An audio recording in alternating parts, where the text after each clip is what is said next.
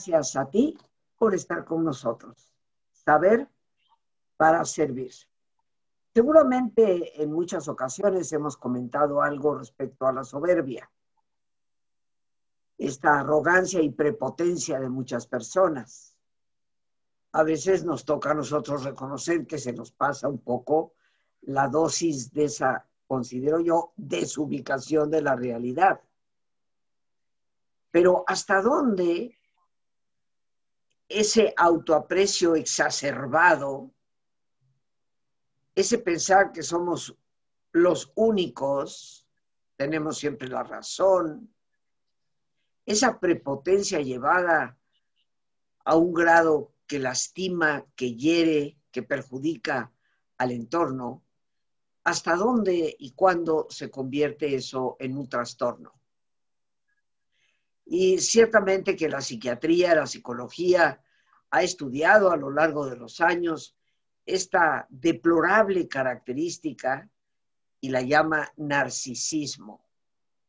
Como nos explicará nuestro invitado, querido de todos nosotros, pues está considerado un trastorno que puede ser sumamente grave. ¿Qué es el narcisismo? ¿Por qué se padece? ¿Cómo podemos contrarrestarlo en nosotros mismos si lo padecemos? ¿O de qué manera podemos defendernos del narcisismo de otras personas que nos puede estar perjudicando, lastimando seriamente? Para este tema, por supuesto, nadie mejor que nuestro gran amigo, el doctor Gerard Wash, médico especialista en psiquiatría también médico homeópata y médico acupunturista, un hombre muy holístico, muy integral en sus conocimientos y que como experto en psiquiatría nos habla de el narcisismo. ¿Qué significa? Gerard, como siempre, bienvenido al programa. Muchísimas gracias por tu presencia, por ayudarnos a seguir aprendiendo y seguir conociéndonos y conociendo nuestro entorno. Adelante, Gerard. Gracias, Rosita, y gracias a todas las personas que nos ven y nos escuchan. Siempre es. El narcisismo es, eh, tiene dos definiciones, podemos decir. La primera es el amor que un, que un sujeto dirige a sí mismo. Y vamos a llamar este narcisismo normal. Y eh, veremos que es importante hablar de este narcisismo porque nos sostiene como personalidad desde los primeros meses de nuestra vida. Y hay otro aspecto, un narcisismo patológico, enfermizo, que, que podríamos decir que es una admiración excesiva y exagerada que siente una persona por sí misma, por su aspecto físico, por sus dotes, por sus cualidades. Y es lo que tú mencionabas, un trastorno de personalidad marcado por la vanidad y la soberbia. Narcisismo hace referencia a un mito griego antiguo retomado por el poeta latino Ovidio en las Metamorfosis y nos habla de Narciso. Y justamente hoy tengo un invitado especial que es el, el mismo Narciso. Ah, mira. Está, aquí. Voy a oh. explicar con todos los símbolos. Lo más importante es él, un joven apuesto, elegante, con un perfil fino, y está a un lado de una, del inicio de un río, de una fuente, de un río. Y aquí, en su mano, tiene una flor que se llama narciso también, o que llamamos narciso. Y a su lado está un pequeño Eros, un pequeño dios del amor, que tiene un gesto muy interesante. Lo, se ve aquí, es con el dedo está designando a Narciso mismo. ¿Por qué todo esto? Ahora lo cuento. Narciso era un joven de gran belleza, muy elegante, muy fino, muy deseado por los hombres y por las mujeres. Recordemos que es un mito de origen griego. Era el hijo de una ninfa, que es una divinidad de los bosques y de las fuentes, y de un dios del río. Ya vemos agua, eh, si se puede decir, en su tema astral. Nace de una ninfa y de un dios del río. Y su madre se preocupa, preocupada por el porvenir de su hijo, pregunta a un adivino qué va a hacer de él. Y él le dice, no se preocupe señora, su hijo va a vivir muy bien hasta que se encuentre a sí mismo. Ups. ¿Y cómo se dio esto? Pues se dio que este joven de espléndida belleza no hacía caso de nadie, ni de los chicos, ni de las chicas, ni de la ninfa Eco, que repetía sus palabras, y un día tenía sed. Entonces se acerca a un río, como en la pequeña estatua que acabo de mostrar, y al querer beber, ve su reflejo en el agua y se queda pasmado. ¿Qué es esta belleza? Soy yo. y entonces el pobre se queda tan así pasmado que se descuida, se cae y se ahoga. Y tenía razón el adivino, vivió hasta conocerse a sí mismo. Bueno, esa es la leyenda. Hay varias versiones, pero lo esencial que está resumido por Ovidio, el poeta latino que mencioné, es esta. Entonces, ¿qué nos dice todo esto?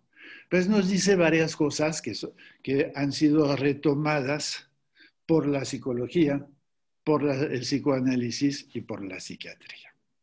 Ah, y también la flor. ¿Qué significa la flor? Pues esta hermosa flor que llamamos narciso es como para enseñar a la juventud que la hermosura no dura más que un momento como una flor. Es decir, que como todos los mitos está lleno de símbolos y tú sabes que a mí el simbolismo me interesa mucho, por eso. es muy importante, yo creo. Por eso me gusta comentar de esos temas. Narciso, el pequeño dios del amor, la fuente y el río, la flor en su mano y sobre todo su, su fino perfil, delicado perfil. Entonces, el narcisismo normal. En, 1914, eh, Sigmund Freud, el padre del psicoanálisis, como todo el mundo sabe, publica un ensayo de especial importancia que llama Introducción al Narcisismo. Y en su introducción al narcisismo nos presenta dos etapas o dos formas de narcisismo en el desarrollo de la personalidad. Uno que llamamos narcisismo primario se asocia con los primeros meses de la existencia, donde el niño dirige todas sus energías a la satisfacción de sus necesidades. En este momento podemos decir que el niño se toma como propio objeto de amor, antes de poder elegir a otros objetos externos. Es una fase muy importante, es una fase que nos da bases para la construcción de nuestra personalidad. Luego se habla de narcisismo secundario y ahí este, este término toma dos sentidos diferentes. Uno se refiere a este amor de, que cada uno tiene por sí mismo, que no ha de ser desbordante, pero que es necesario. Si, realmente, si no nos amamos a nosotros mismos, algo falta para sentir fuerza, para sentir dinamismo. Cuando menos reconocer que somos valientes, valemos algo, somos capaces de esto, de aquello. No es así de ufanarse de lo que hacemos, pero reconocer que sí. Entonces, este sería el narcisismo secundario en el, en el sentido normal del narcisismo. Y las dos fases son importantes. Pasar por el del recién nacido y haber tenido esta posibilidad que en gran parte fue sostenida por el amor de nuestros padres. Porque si nos sentimos amados, pues obviamente consideramos que tenemos cierto valor.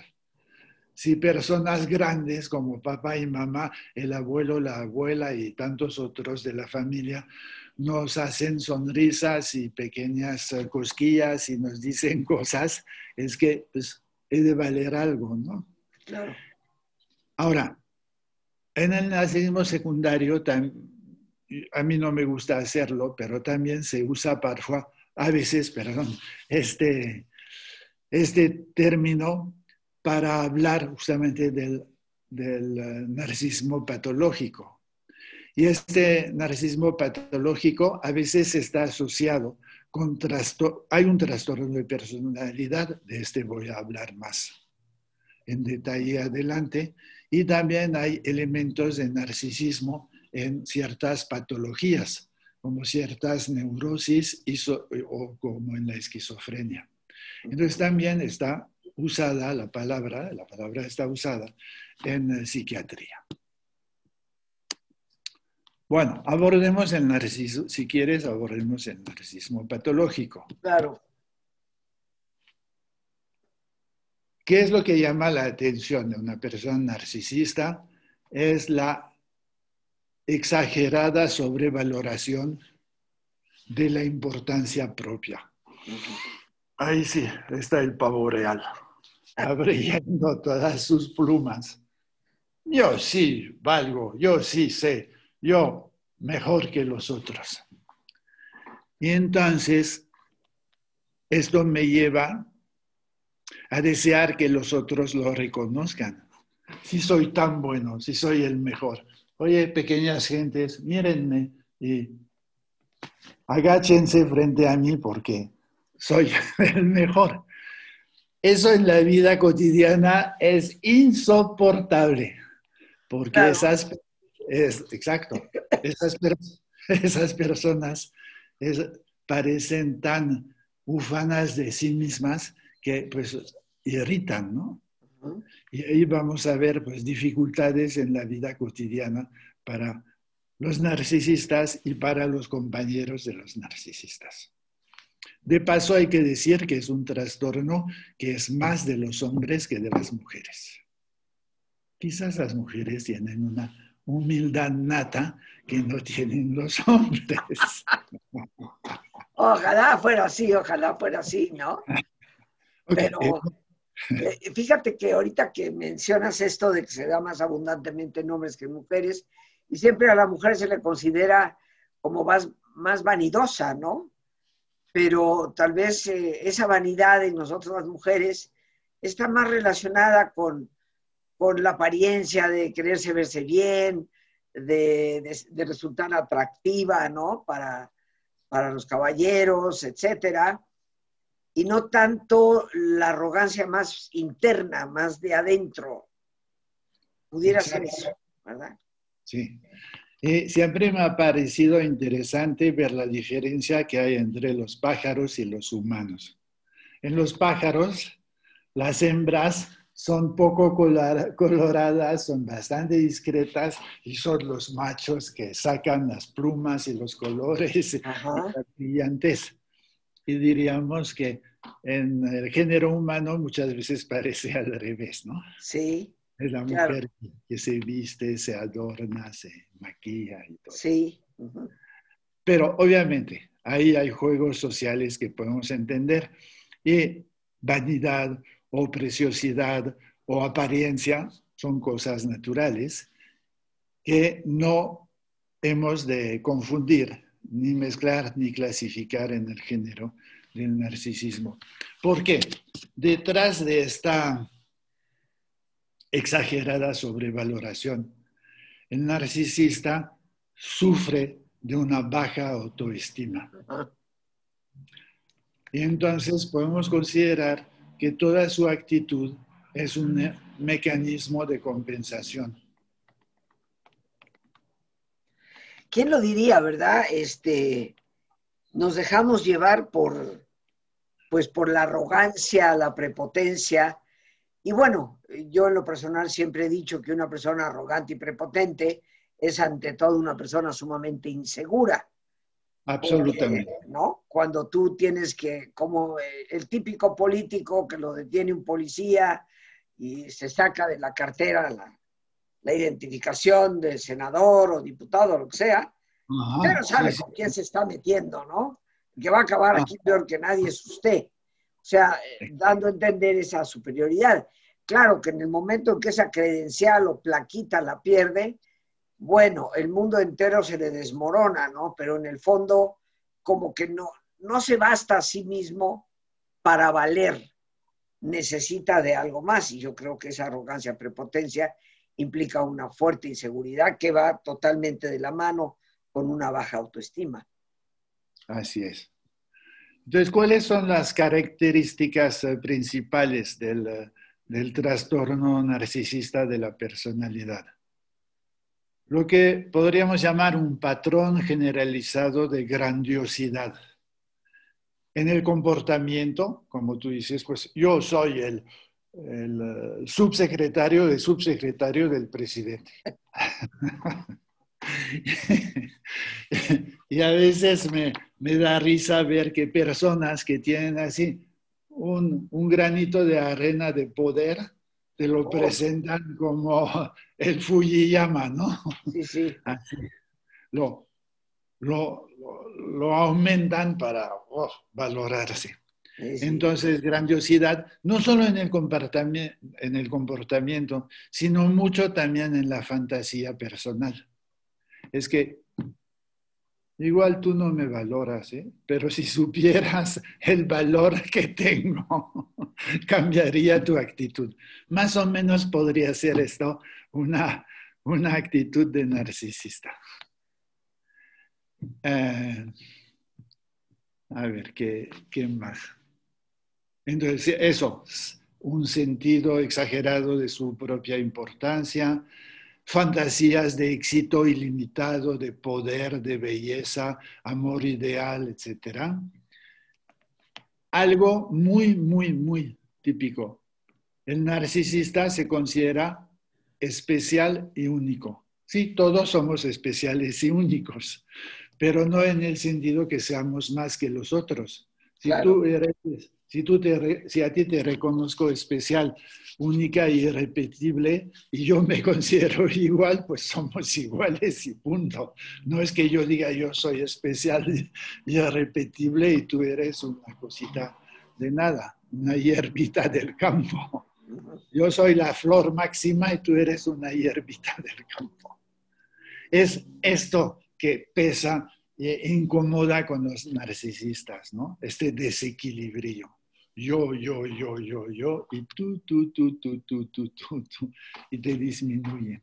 Claro, obviamente esto se puede llegar a prestar, eh, mi querido Gerard, a ciertos actos de violencia, porque en última instancia el desprecio, la burla cínica sobre el otro, eh, va a lastimar a la persona que lo recibe y se convierte en una forma de agresión.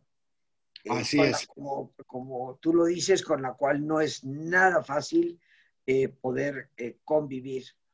y seguramente, bueno, nos has dado características de lo que esto significa. Yo creo que cualquiera de nosotros que ha conocido o conoce a una persona narcisista puede ubicar esto, ¿no? Para esa persona sus ideas son las buenas, los demás no sirven para nada y no importa si la autoridad máxima dice X, él dice, esa autoridad no sabe nada y yo sé más, ¿verdad? Yo sé más. Entonces, obviamente no es fácil convivir con un narcisista o una narcisista, aunque se dé más en hombres que en mujeres, pero también puede haber mujeres con este trastorno de personalidad. Eh, me gustaría, Gerard, si te parece, después de nuestro ejercicio, que nos expliques un poquito más qué significa un trastorno de personalidad, porque no estamos hablando de un problema liviano, no, estamos hablando de un problema verdaderamente patológico eh, que puede llevar a la persona eventualmente a una especie de psicosis, una pérdida de contacto con, con la realidad. Entonces me gustaría, si te parece, que nos explicaras eso un poquito y también nos dijeras qué podemos hacer cuando vivimos o estamos sobreviviendo a un narcisista. No, en casa. Ok, con mucho gusto. Bien. Bueno, amigos, pues, ¿qué les parece si nos ponemos cómodos? Cualquier posición que sea cómoda para ti es una buena posición. Y te invito, si te es posible, a hacer el alto completo, el alto total, a cerrar tus ojos. Y en una posición cómoda, con tus ojos cerrados, toma conciencia de tu respiración. Siente el entrar y el salir del aire en tu cuerpo. E imagina cómo al inhalar, así como llevas oxígeno a tus células, inhalas también serenidad para tu mente.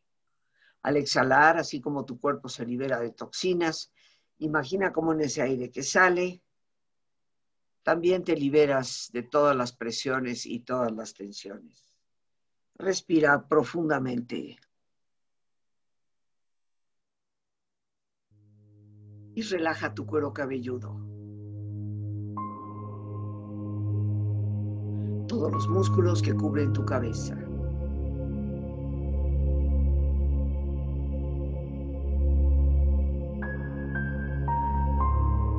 Relaja tu frente. Siente la piel, la vibración de la piel que cubre tu frente.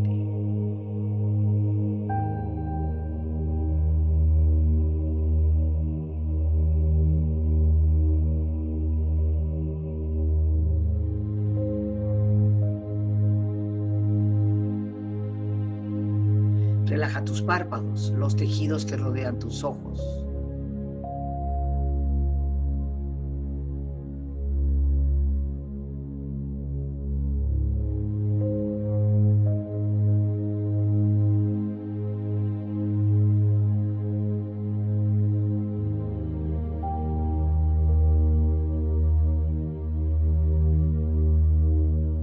Relaja tus mejillas, toda la piel, todos los músculos que cubren tu cara.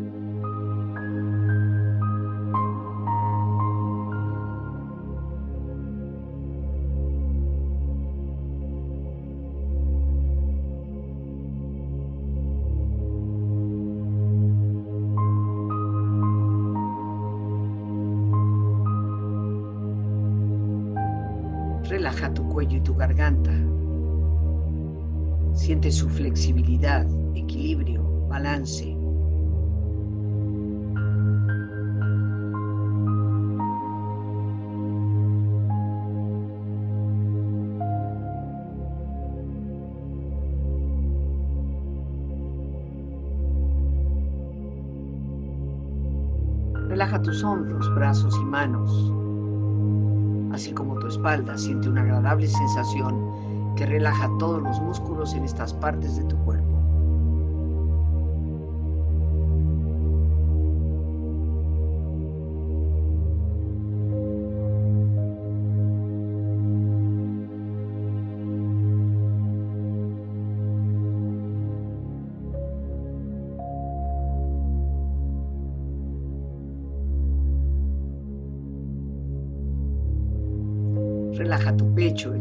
Interiormente, relajando todos los músculos, imaginando a todos tus órganos internos funcionar rítmica y saludablemente.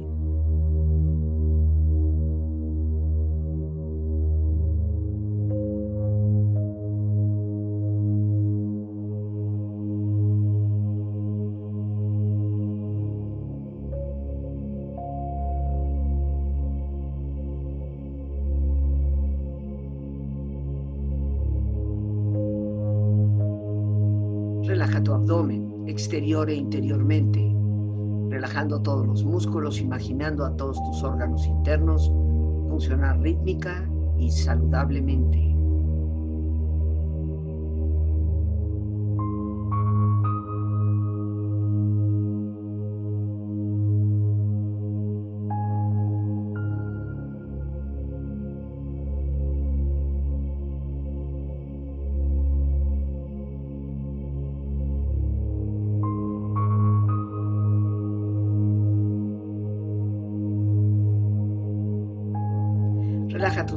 Tus rodillas, siente la piel, la vibración de la piel que cubre estas partes de tu cuerpo.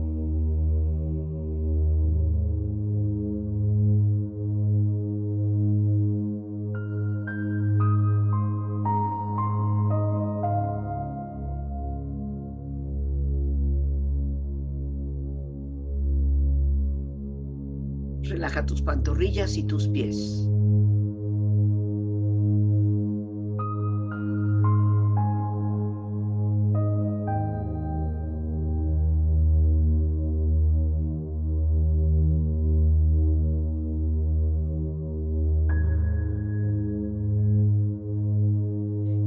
Cuerpo profundamente relajado, proyecta en tu mente la imagen de un lugar ideal para el descanso.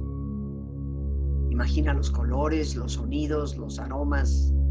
Es una escena de belleza y paz. Siente estar ahí. Con tu cuerpo relajado, tu mente serena, reflexiona. Jamás confundir el narcisismo con el amor propio. El primero esclaviza, el segundo libera. Encantador, mentiroso, carismático, insensible, egoísta, promiscuo, huye, es un narcisista patológico que te hará daño. El que ama te hace humilde. Aquellos que aman, por decirlo de alguna manera, renuncian a una parte de su narcisismo. Respira profundamente, relájate bien con esta experiencia empieza lentamente a estirarte. Brazos, manos, piernas y pies. Moviendo tu cuello, bostezando si lo deseas, haciendo que tu cuerpo retome su nivel de actividad habitual hasta muy lentamente abrir tus ojos. Ojos abiertos, bien despierto, muy a gusto, bien descansado y en perfecto estado de salud, sintiéndote mucho mejor que antes.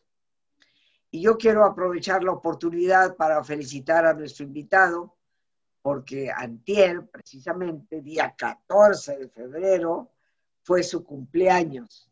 Muchas, muchas felicidades, mi querido eh, Gerard. Como siempre, estás en mi corazón, en mi pensamiento. Y ahora las circunstancias no nos permiten estar juntos para darte un fuerte y cálido abrazo, pero desde aquí lo, lo envío, lo mando con todo mi amor tú sabes, esta entrañable amistad que nos ha unido por ya bastante más de 30 años y, que para mí ha sido de una riqueza eh, incalculable. Muchas, muchas felicidades. ¿eh? Hemos tú sabes que para mí, pero tú sabes que para mí también esta amistad vale más que oro y que recibo tu abrazo directo en el corazón. Bien, Gerard. Eh, antes, antes de continuar, eh, tu teléfono, eh, ¿dónde te puede localizar la gente para las personas que deseen llamarte, hacer una consulta? ¿Cómo no? Pues consulto en Lomas de las Palmas, cerca de Interlomas y de la Universidad de Anahuac del Norte. Y mi teléfono es 55 52 91 36 52. Muy bien. Eh, tú sabes que yo me lo sé. 55, 52, 91, 36, 52. Y bueno, nuestra productora Lore ya lo está poniendo ahí al pie de la imagen para que sepamos cómo localizar a nuestro buen amigo, el doctor eh, Gerard Wash. Gracias, Lore.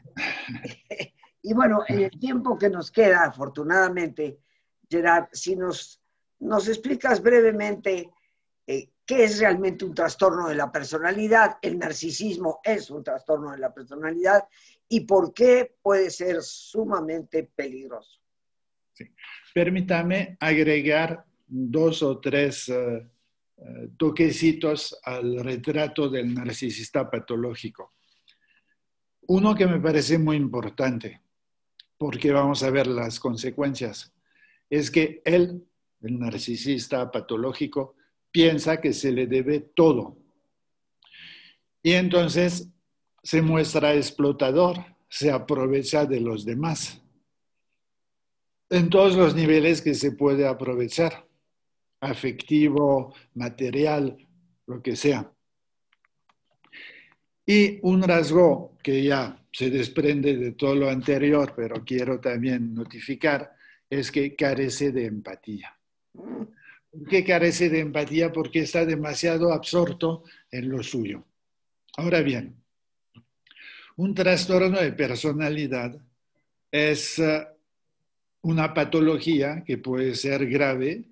El, narcisista es uno, pero hay otro que está hoy en día bastante conocido, que es el que llamamos trastorno límite de personalidad, en el cual la persona no está en la psicosis, no está, digamos, esquizofrénica, pero tampoco está en la salud mental. Entonces tiene un pie aquí y un pie del otro lado. Y por eso se le dice limítrofe o límite. A veces está más del lado psicótico y a veces está más del lado normal. Esto, gracias a la medicina, al cielo, al Dios de la medicina, se puede tratar relativamente bien o bastante bien con ciertos medicamentos que van a equilibrar esas emociones. Pero cuando hablamos del trastorno narcisista, la dificultad es que no responde a los medicamentos. Y muchas veces no responde mucho a la psicoterapia porque él se considera normal. Si alguien, no es, si alguien está mal, pues son los otros, no es él. Y, así es muy difícil ir a pedir ayuda a alguien y aceptar el punto de vista de un profesional sobre las dificultades que vive uno. Si yo soy el mejor, si yo sé todo, si yo puedo todo, si a mí me deben todo, ¿qué me vas a decir, pequeño psicólogo? ¿Verdad? Entonces, eso es la gran dificultad.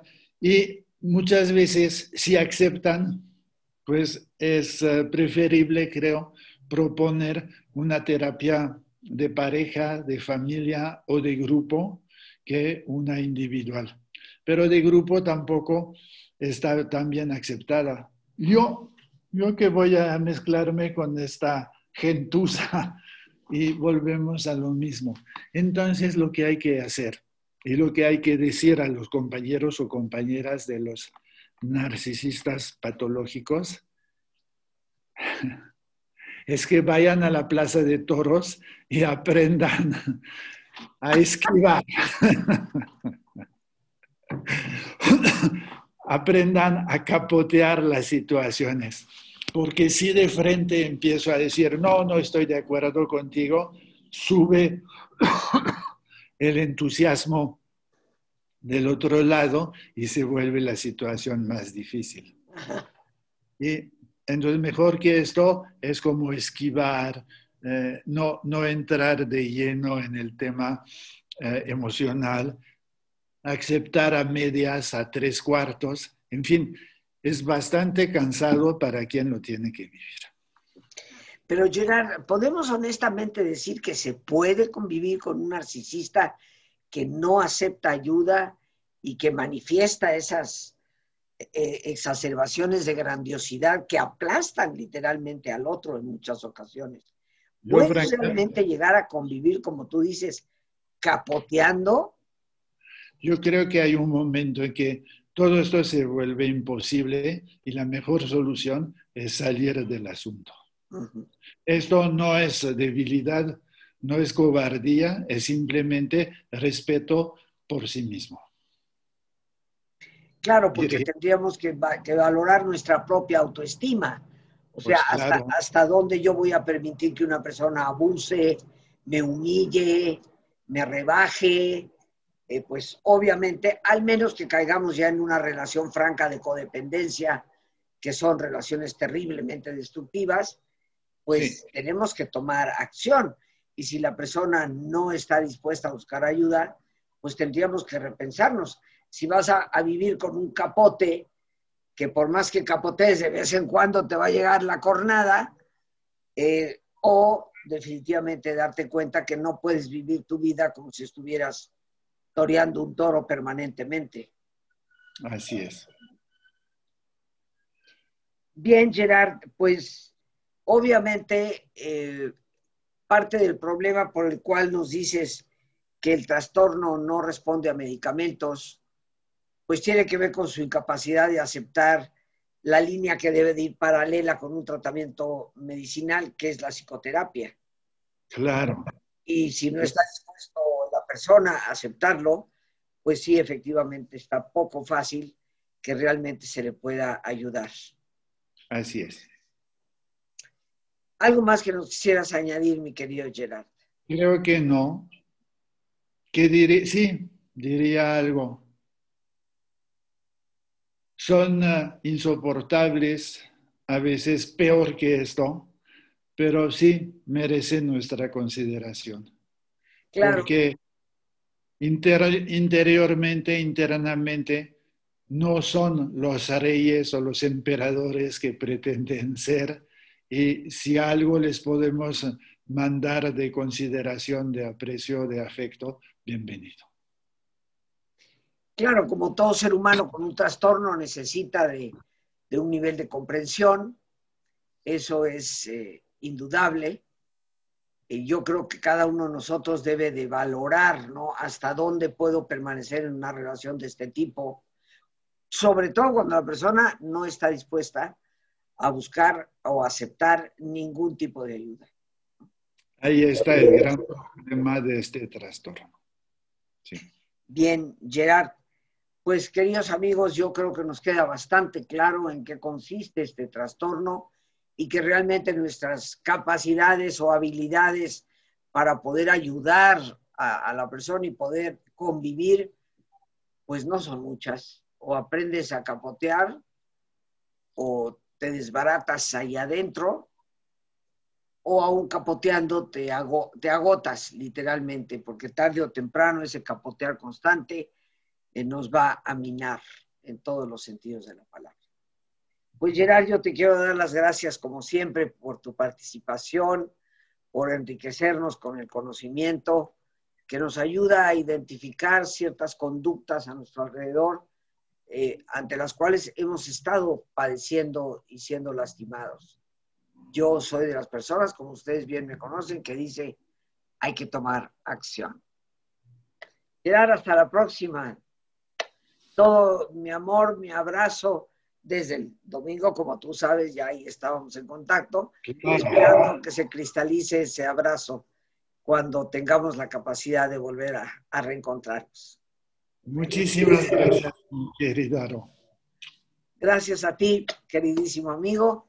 Y bueno, nos despedimos dando las gracias a Dios, como siempre, por este espacio que nos permite compartir a nuestro gran invitado, el doctor Gerard Wash a nuestra productora Lorena Sánchez y a ti. El más importante de todos, una vez más, gracias. Muchísimas gracias por tu paciencia al escucharme y por ayudarme siempre a crecer contigo.